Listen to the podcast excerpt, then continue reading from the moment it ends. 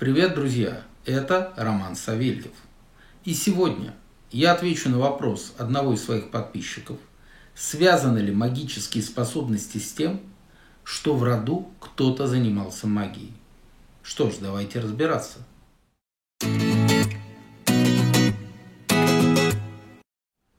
Говоря о врожденных магических способностях, нам необходимо опираться на три фактора. Фактор первый. Насколько глубоко наш предок изучал магические практики. Фактор второй. Что за сила, с которой он работал. Фактор третий. Мужская или женская линия преемственности. Итак, первый фактор. Насколько глубоко наш предок занимался магическими практиками. Доподлинно мы это выяснить вряд ли сможем. Мы можем опираться на слухи, либо ни на что не опираться, а чувствовать интуитивно, что вот там когда-то что-то, возможно, было, и мне так кажется, потому что я чувствую и так далее. Тема довольно спорная, и я бы, если вам просто кажется, не стал бы брать ее за рабочую версию, если вы не интуит от Бога.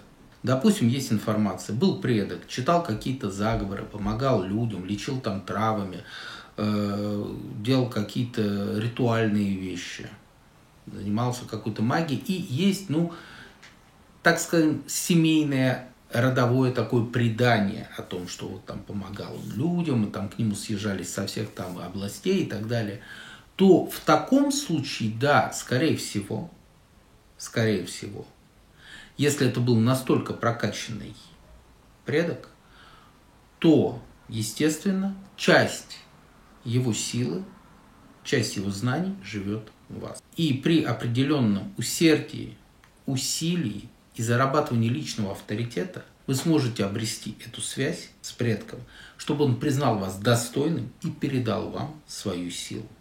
Такое возможно. Также очень важно, с какой силой он общался. Допустим, рассказать, что он был черный там маг, черный колдун, или он был там вот белый пушистый такой. Э, не суть важно. Вот э, есть э, тоже такая, не скажу, что это байка, в каких-то случаях это байка, в каких-то случаях не байка. Но много раз можно было ее слышать что жила какая-то бабка, злая, колдунья, и вот она никак не могла помереть, пока она не передала кому-то свою силу. Что же это за сила такая, которая не давала ей возможности помереть? Сейчас очень э, модным стало слово подселенец.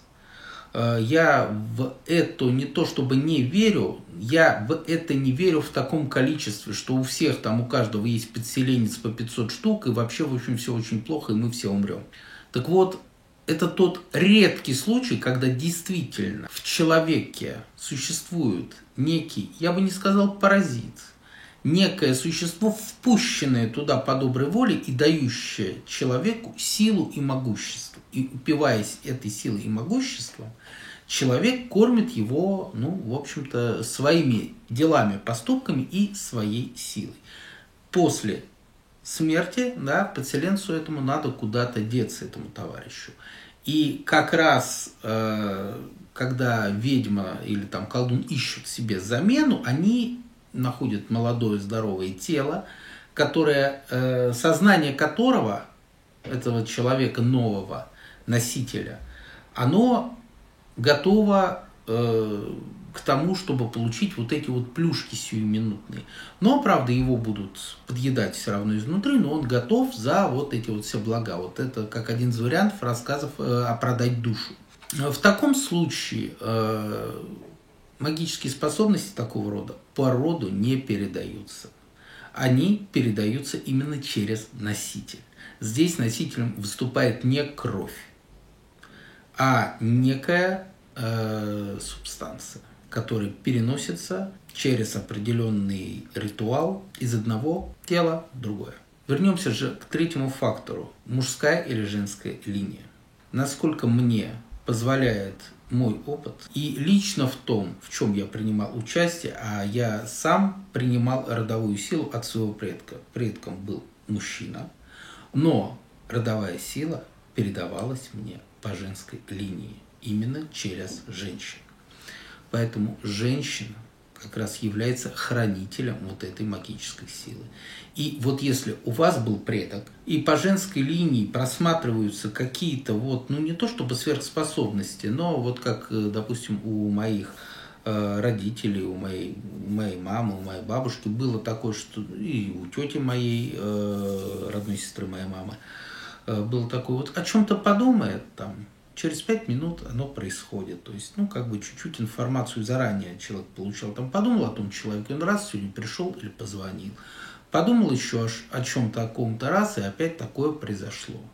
И вот если вот что-то подобное, такая небольшая странность, она идет по женской линии, а, как правило, она идет по женской линии, женщины и более восприимчивы, и изначально женщина является сосудом, который надо наполнить носителем. Это ее и биологическое, и энергетическое свойство. Да, она наполняется сама, но суть в том, что именно про наполнение и через себя наполняет других. Женщина рожает мужчину в конечном-то итоге. Мужчина женщину не рожает. Женщина и женщину рожает, и мужчину. И вот если у вас был какой-то предок, и по женской родовой линии идет вот такие вот вспышечки каких-то отголосков э, былого могущества, и вы занимаетесь этими магическими практиками, вы можете даже претендовать на эту силу. Можете заявить права. И если вас сочтут достойным потомком, вам эту силу передадут. То, что случилось, например, со мной. На этом, друзья мои, я с вами прощаюсь. Подписывайтесь на мой канал, ставьте лайк и до новых встреч.